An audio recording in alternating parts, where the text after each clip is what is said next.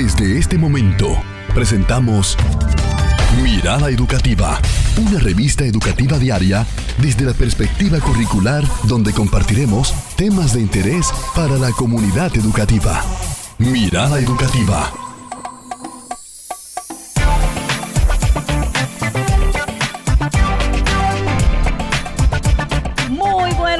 Comunidad educativa de República Dominicana. Sean todos bienvenidos a su programa Mirada Educativa, un programa abierto, reflexivo e interactivo. Feliz de compartir con ustedes una fecha especial en la vida de los seres humanos porque cada día nosotros tenemos que resolver problemas, tenemos que hacer cálculos y ese es el día a día nuestro. Hoy el Día Internacional de las Matemáticas, el, Día del Pi del 3.14. Vamos a estar nosotros englobados en todo esto. Y, y, antes de hablar de una experiencia que viví ayer, pues quiero saludar y darle la bienvenida a mi compañero Leonicio Mena. Buenos días, Leo, ¿cómo te sientes? Buenos días, Ulmileni Cabrera y a toda la comunidad educativa que sintoniza los 95.3 FM para todo Santo Domingo, regiones sur y este y los 106.5 para el norte. Leonicio Mena se siente bien y yo me imagino que tú también, Sulmileni, en este día tan importante para la ciencia, el Día Internacional de las Matemáticas. Llegamos al momento fuerte, el banquete, así que por favor, los que están en vehículo, que van manejando, si tienen la oportun oportunidad de pararse, poner su intermitente para que escuchen, porque a partir Usar de ahora... La hipotenusa. porque a partir de ahora tenemos un banquete muy fuerte. La importancia del Día Internacional del PI. Señores, y con ellos la importancia prácticamente de las matemáticas. Así es, y contar, bueno, con un compañero, amigo y sobre todo un gran profesional, especialista en diseño curricular, doctor en ciencias pedagógicas y técnico docente nacional de matemáticas de nuestro Ministerio de Educación desde nuestros amigos y compañeros de la Dirección General de Currículo, ahí con Leonida Germán a la cabeza, que siempre es una aliada de, de Radio Televisión Educativa, sobre todo de mirada educativa. Nosotros que le damos esa esa total atención a nuestro currículo educativo, pues ellos son nuestros grandes aliados y siempre. Nos deben una visita. Ah, eso sí, sí vamos, nos deben una visita a ella. Necesitamos hablar de adecuación. eh, Auri Rafael Pérez Cuevas, bienvenido. Muchísimas gracias por hacerme partícipe de este interesante programa, ¿verdad? Que eh, me enorgullece estar aquí porque me apasiona hablar de matemáticas y, y, hablando de matemáticas, eh, saludando a todos nuestros oyentes, porque hoy es un día especial. Se celebra el Día Internacional de las Matemáticas declarado por la UNESCO. Y dentro de ese gran día también se reconoce el Día del Pi. O sea, que el Pi es un, una constante numérica de la cual hay mucho que decir. ¿Qué se siente, Auri, poder celebrar este día? ¿Qué implica eh, estudiar matemática? sobre todo, y creo que se ha ido perdiendo el mito de decir, eh, bueno, le tengo como ese miedo a las matemáticas, creo que ya no lo escucho tanto como cuando nosotros estábamos estudiando en aula. Eh, ¿A qué se debe a que se haya perdido y por qué es tan útil la matemática? Bueno, la matemática primero es útil porque la matemática es un estilo de vida, es una forma de pensamiento que te permite mirar el mundo de una manera diferente. El mundo está lleno de irregularidades, está lleno de relaciones y la matemática te permite potenciar ese pensamiento lógico, creativo y crítico para tú tener una mirada diferente a lo que es la vida, el mundo y poder tener tomar decisiones. Desde que nos levantamos, nos levantamos con los números. ¿Quién nos despierta? Un despertador que me da una información numérica. 5.30 de la mañana, 4 de la tarde. O sea, eh, todo en la vida eh, eh, tiene implicaciones numéricas y esas implicaciones numéricas están asociadas a esta importante ciencia de las matemáticas. Hoy, Día del Pi, es un día interesante para la comunidad educativa y sobre todo para los profesores de matemática, para nosotros los profesores de matemática, soy un maestro de, de mucho tiempo y realmente este día busca despertar el, interés de nuestros estudiantes a que se apasionen por las matemáticas. De hecho, hablando de eso, esta mañana cuando salía de mi casa, yo notaba que, que mi hijo, Diego Arturo Pérez, estaba con una tablet, con su tablet, y cuando yo veo la tablet veo que tiene muchos números escritos en la tablet.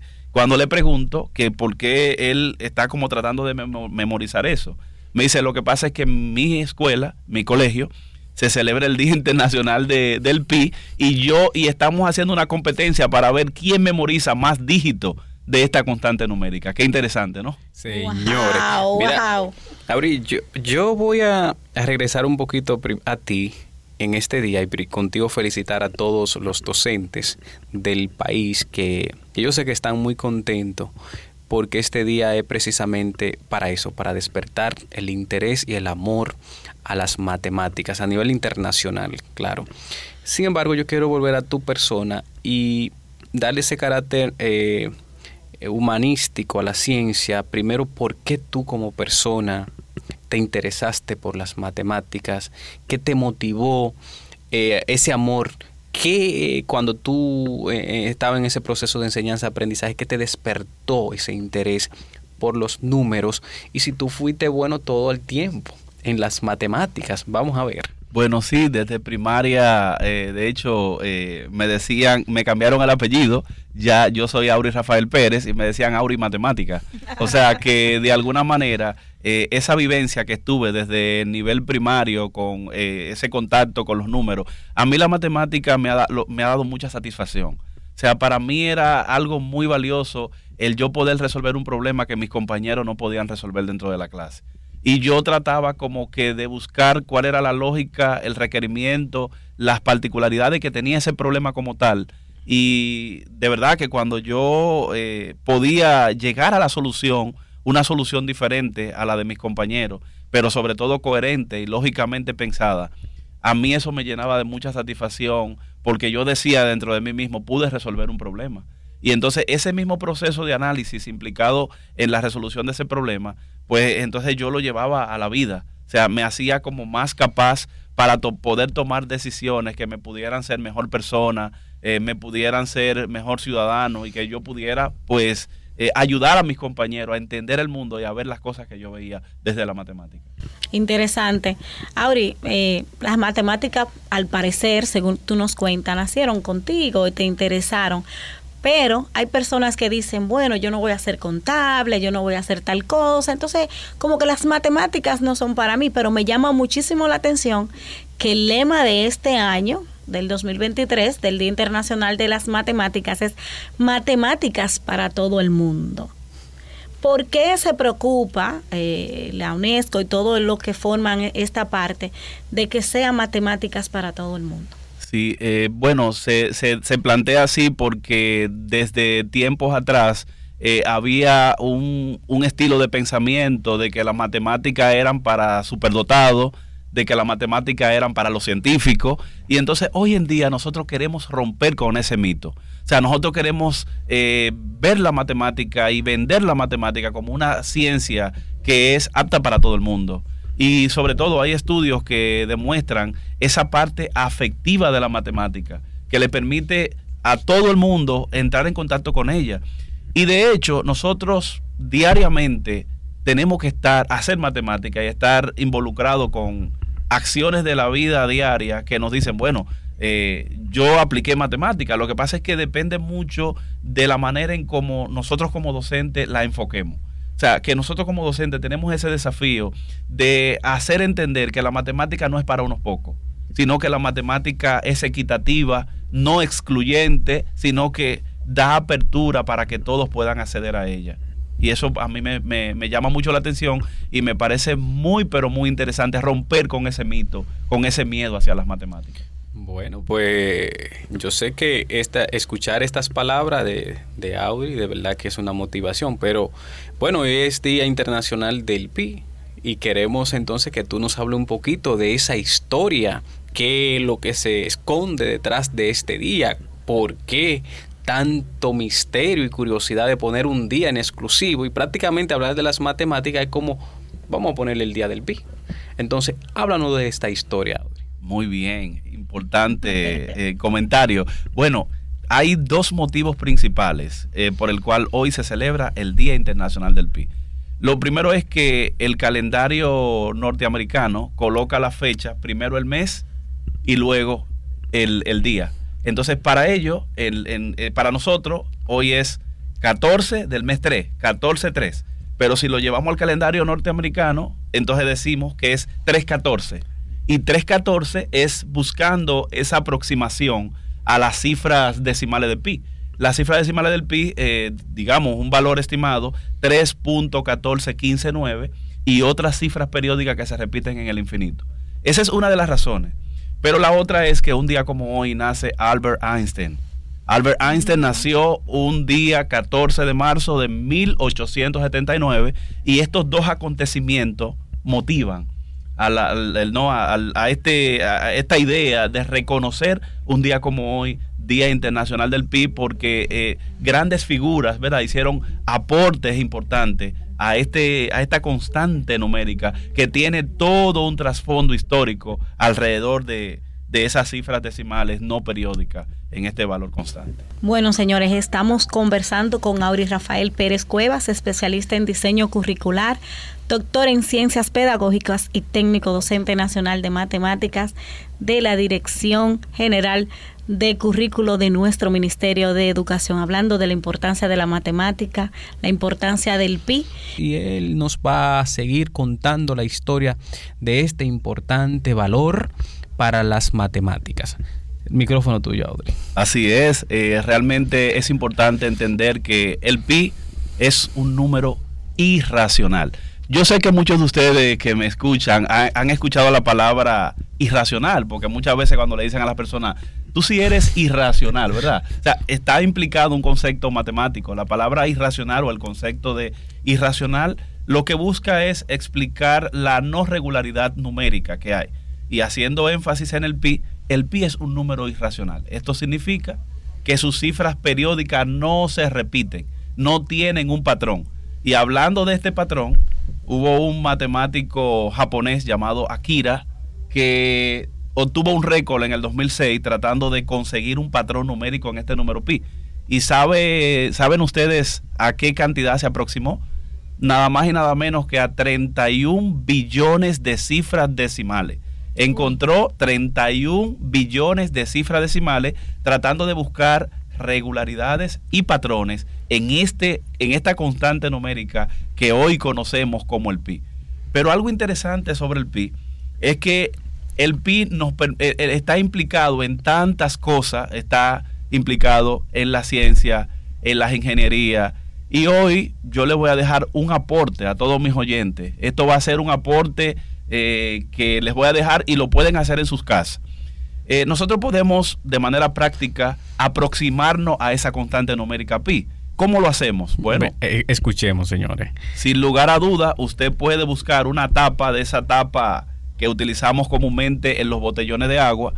Y uno de los aportes más, más importantes que tiene esta constante numérica es que usted puede medir la circunferencia de la tapa. Usted mide la circunferencia de la tapa y lo divide entre el diámetro de esa circunferencia, de, esa tapa, y eso le va a dar aproximadamente el valor del pi.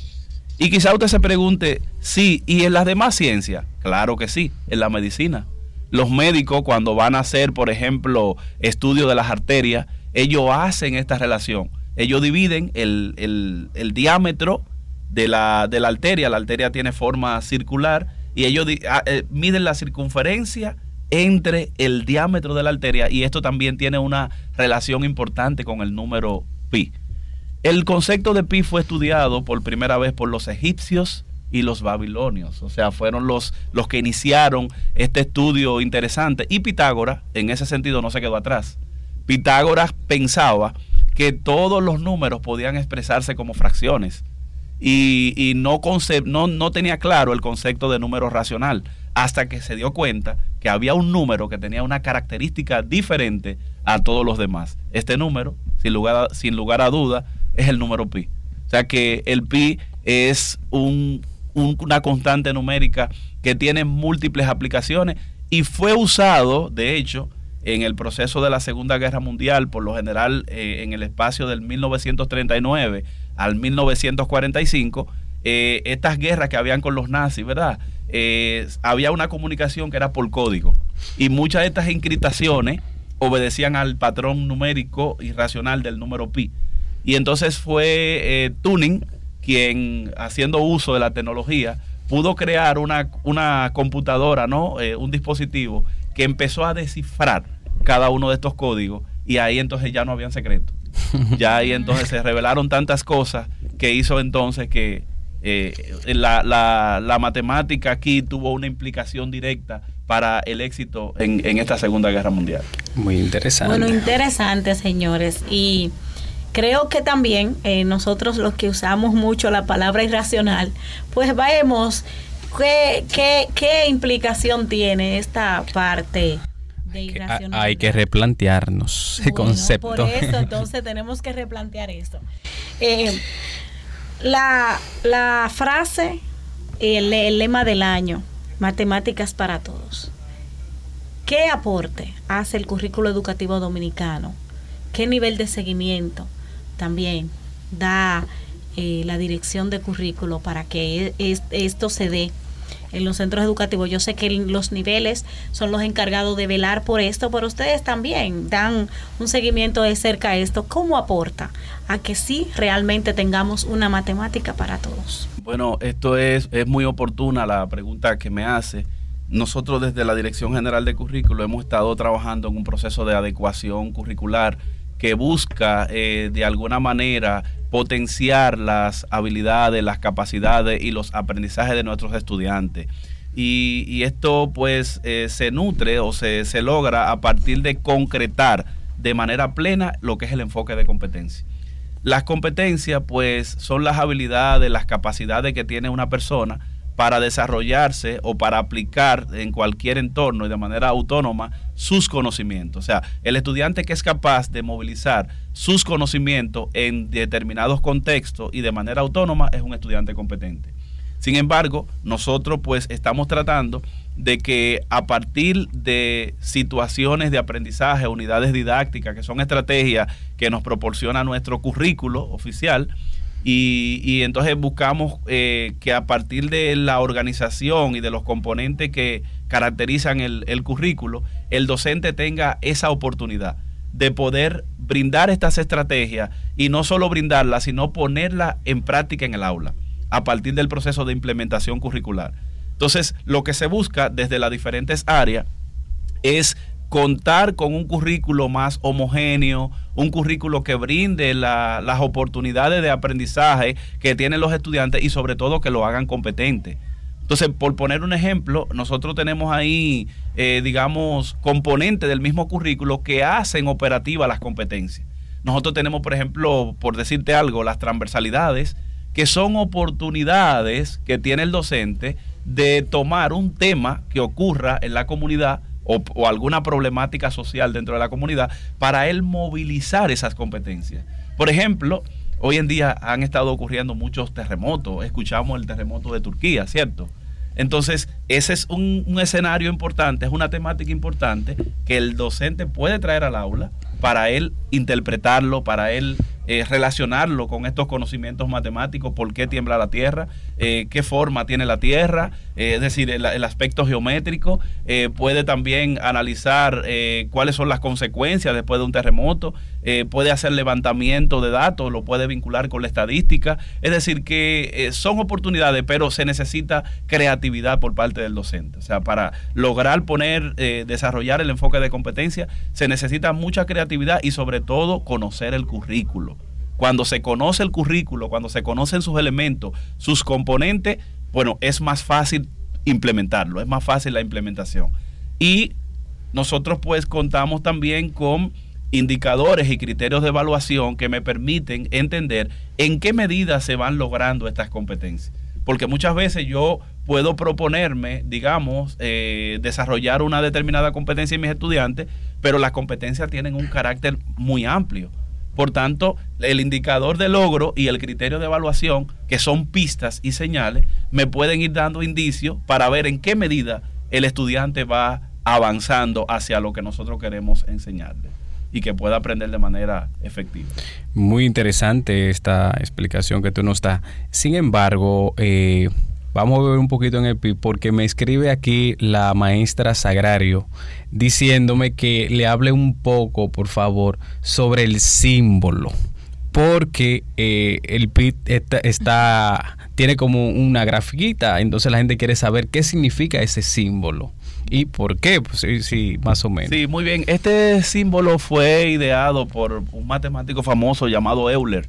La, simbología, la grafía que, se utiliza para el pi, que pareciera una ñ, pero no lo es, sino que son dos barras como con una cursiva eh, encima. Esto es un símbolo muy característico de este autor. O sea, este matemático, eh, al estudiar las características y las particularidades de este número, llamó la atención y le colocó esa simbología, esa grafía, para que todo el que vea ese símbolo no lo asocie a otra cosa, sino al número pi como tal. O sea que es interesante este aporte que hizo Euler, eh, un gran filósofo y matemático. Ah, de la historia. Excelente, muy bien, señor.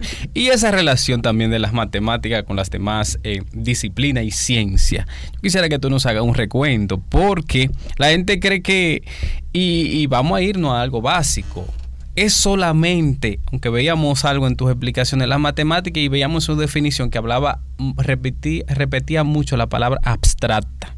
Y la gente solamente cree que son ejercicios mentales.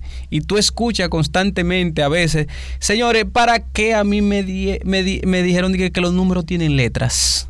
Estos números con letras. ¿Para qué yo tuve que aprenderme tanta álgebra si en la vida yo no utilizo nada de esto? Y ayer precisamente me llamaba alguien de Estados Unidos diciéndome, tanto número que a mí me dieron y en la vida diaria y después él no sabía. Vamos a ver, yo quiero que tú lo escuches. Yo, le, hice una cuestión, una cuestión diaria. ¿Tú sabías que todo eso que tú estás viendo en Estados Unidos, el metro en el que tú te montas, todo eso se construyó a través de las matemáticas? Vamos a ver, dígalo usted mejor que yo. Muy bien, realmente fue una de las interrogantes que también como docente me tocó hacerme. Cuando, por ejemplo, los estudiantes me, me decían, profe, pero ¿y para qué me sirve eso en la vida? Bueno, resulta que esto me obligó a mí a enfocar mi tema de tesis doctoral a lo que es la producción de problemas de álgebra lineal. Eh, yo tuve la experiencia de estudiar en la, Universidad Ignacio Agramonte Loinás en la ciudad de Camagüey, Cuba, donde por aproximadamente seis años estuve pues trabajando eh, conforme a esta inquietud que tenía en mi cabeza. Y entonces, pues, al, sale el, tema de mi, de mi tesis doctoral, fue la producción de problemas de álgebra lineal, y, porque pensé que precisamente no es lo mismo tú como maestro de matemática empezar a trabajar un, por ejemplo, por decir algo, eh, una expresión algebraica o una ecuación, que es lo que la gente comúnmente conoce, eh, decir, bueno, resuelve esta ecuación, 2x más 4 igual 5. Eh, no es lo mismo iniciar de manera abstracta a iniciar con un problema de la vida diaria que te permita conectar no solo con el contexto, sino que dentro de ese problema matemático, eh, digamos, un problema aplicado a la vida, el estudiante despierta interés y satisfacción hacia las matemáticas. ¿Por qué? Bueno, porque a partir del problema, y esa fue la técnica, la, novedad científica que yo aporté desde, mi trabajo, eh, el docente puede, a partir de un problema como tal, implicar un contexto, implicar hacer preguntas que puedan o permitan movilizar eso que el estudiante trae como conocimientos previos. Y fue precisamente la interpretación que hice del problema, eh, todo problema matemático contextualizado tiene un hecho, tiene una cultura, ahí entra también lo de la cultura, porque no es lo mismo hacer un problema al contexto dominicano que hacerlo al contexto de Estados Unidos o de cualquier otro país. Y entonces yo pienso que ahí está la riqueza. De hecho, en la Universidad Autónoma de Santo Domingo, donde soy profesor adjunto, yo pude ver cómo las caras de mis estudiantes cambiaron cuando yo empecé a trabajar eh, un determinado tema a partir de un problema. Por ponerle un ejemplo, yo estaba trabajando con ellos el concepto de número entero, pero cuando lo, vi de manera abstracta eh, no me entendía muy bien, pero cuando les dije, ahora vamos a buscar el estado de cuenta. En el estado de cuenta del banco, cuando usted tiene un número en rojo con un signo negativo, entonces los números negativos implican deudas. Entonces si yo tengo eh, negativo 100 pesos y entonces ahora eh, digamos, tengo 80 pesos que son míos, pues esos negativos 100 yo los debo. Pero ya los 80 positivos son míos. ¿Qué hago? Le abono los 80 míos a la deuda y sigo debiendo. Debo 20 pesos. Por eso el resultado es menos 20. Porque los signos significan deuda. Pero esto está anclado al conjunto, a una estructura numérica llamada conjunto de los números enteros. Excelente. Y creo que las personas que no se dieron cuenta nunca, pero eran expertos en matemática, como decía Aurea, es un estilo de vida, porque mi abuela sabía dónde estaba absolutamente todo. O sea, mi abuela desde cualquier espacio decía, ve a mi closet, tú vas a contar tantas blusas, la quinta es la que yo quiero que tú me traigas. Creo que era una manera y como tú dices, es un estilo de vida, porque para levantarte tú necesitas hacer un giro probablemente de 45 grados, de 90 grados, para no tener un accidente o no pisar mal. Entonces hacemos matemática toda la vida tocamos la matemática, somos matemática. Así es. Y de hecho, por ejemplo, eh, eh, otro ejemplo típico tiene que ver con la factura eléctrica. Desde la factura eléctrica yo puedo crear expresiones algebraicas. Porque, ¿qué es lo que te dice la empresa de la factura eléctrica? Bueno, que tú tienes un consumo de hora por una cantidad que es una constante numérica de kilovatios que ya está definido, ¿verdad? Eh, por tanto kilovatios, bueno, el kilovatio hora está a tanto. Entonces yo puedo predecir cuánto puedo pagar si consumo 15 eh, horas de, de, de, energía eléctrica, si consumo 10 horas, o sea que eh, esta parte creativa, que es importante que el maestro lo tenga claro, que a la hora de hacer que al el estudiante se enamore de la matemática y se sienta, eh, digamos, relacionado con ella, parte de ella, y le pierda ese miedo, entonces tenemos que pensar en situaciones contextualizadas y partir de los intereses de los estudiantes.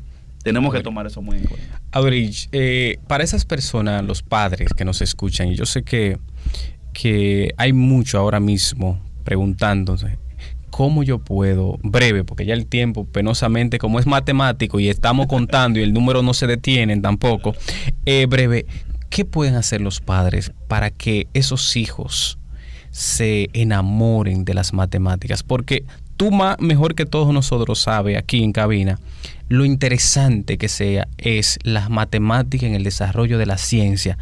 Y sabemos que tan, casi todos los países de Latinoamérica tienen esa situación del tema de las matemáticas. ¿Qué podemos hacer nosotros como padres? Bueno, mira, eh, los padres tienen un rol muy importante, sobre todo cuando muchos de nuestros hijos eh, van al colmado con los padres y los padres tienen que empezar a relacionar eso que esa vivencia del niño en la casa con estas ideas matemáticas. Cuando el padre le dice al niño, mira, eh, ve y cómprame media libra de arroz. Cuando hablamos del concepto de media libra de arroz, estamos hablando de una fracción, media libra de arroz. Es decir, que hay muchas de las acciones que nosotros como padres realizamos con nuestros hijos en la casa, que son matemáticas, pero nuestros hijos no saben qué es matemática que están haciendo. Entonces, es simplemente eh, empezar a hacer asociaciones con aquellos actos que hacemos diariamente y entonces irle diciendo, bueno, mira, esto tiene que ver con, con ciertos cálculos numéricos, pero que esta aplicación es matemática. Por ejemplo, ahora lo del chat GPT, inteligencia artificial. Mucha tela por donde cortar. Pero no podemos dar la espalda, ¿verdad? A ese tipo de cosas. Ahí hay mucha matemática implicada porque hay códigos numéricos encriptados para que ese robot, que es lo que eh, emite las informaciones que tú le dices en tiempo real, eh, se, eso es esas conexiones realmente. Sí, son conexiones. es un desafío realmente. En algún momento vamos a tener nosotros que hablar de, de, ese, de ese tema en otra ocasión. A mí me encantaría realmente, ya para finalizar, que un segmento, que, que Audrey pudiera tener aquí en algún momento un segmento sobre el tema de las matemáticas, sobre todo por el valor que tiene para el desarrollo del pensamiento crítico y el pensamiento lógico de nuestros estudiantes, porque personas así que puedan mostrar la vivencia de las matemáticas, porque todavía tenemos ese problema de que nuestros docentes a veces no saben relacionar el día a día con los números. No, para mí es más que un placer poder, ¿verdad?, eh, estar nuevamente con ustedes ustedes y estoy a la orden, este, es decir, estoy a la disposición cuando me necesiten en este interesante programa de Mirada Educativa. Muchas gracias, Audrey, a todos ustedes que siempre están en sintonía con nuestro programa. Estuvieron con ustedes. Mileni Cabrera. Leonicio Mena, Danis Main de la producción, Smerlin Moreta en los controles. Hasta mañana, bendiciones.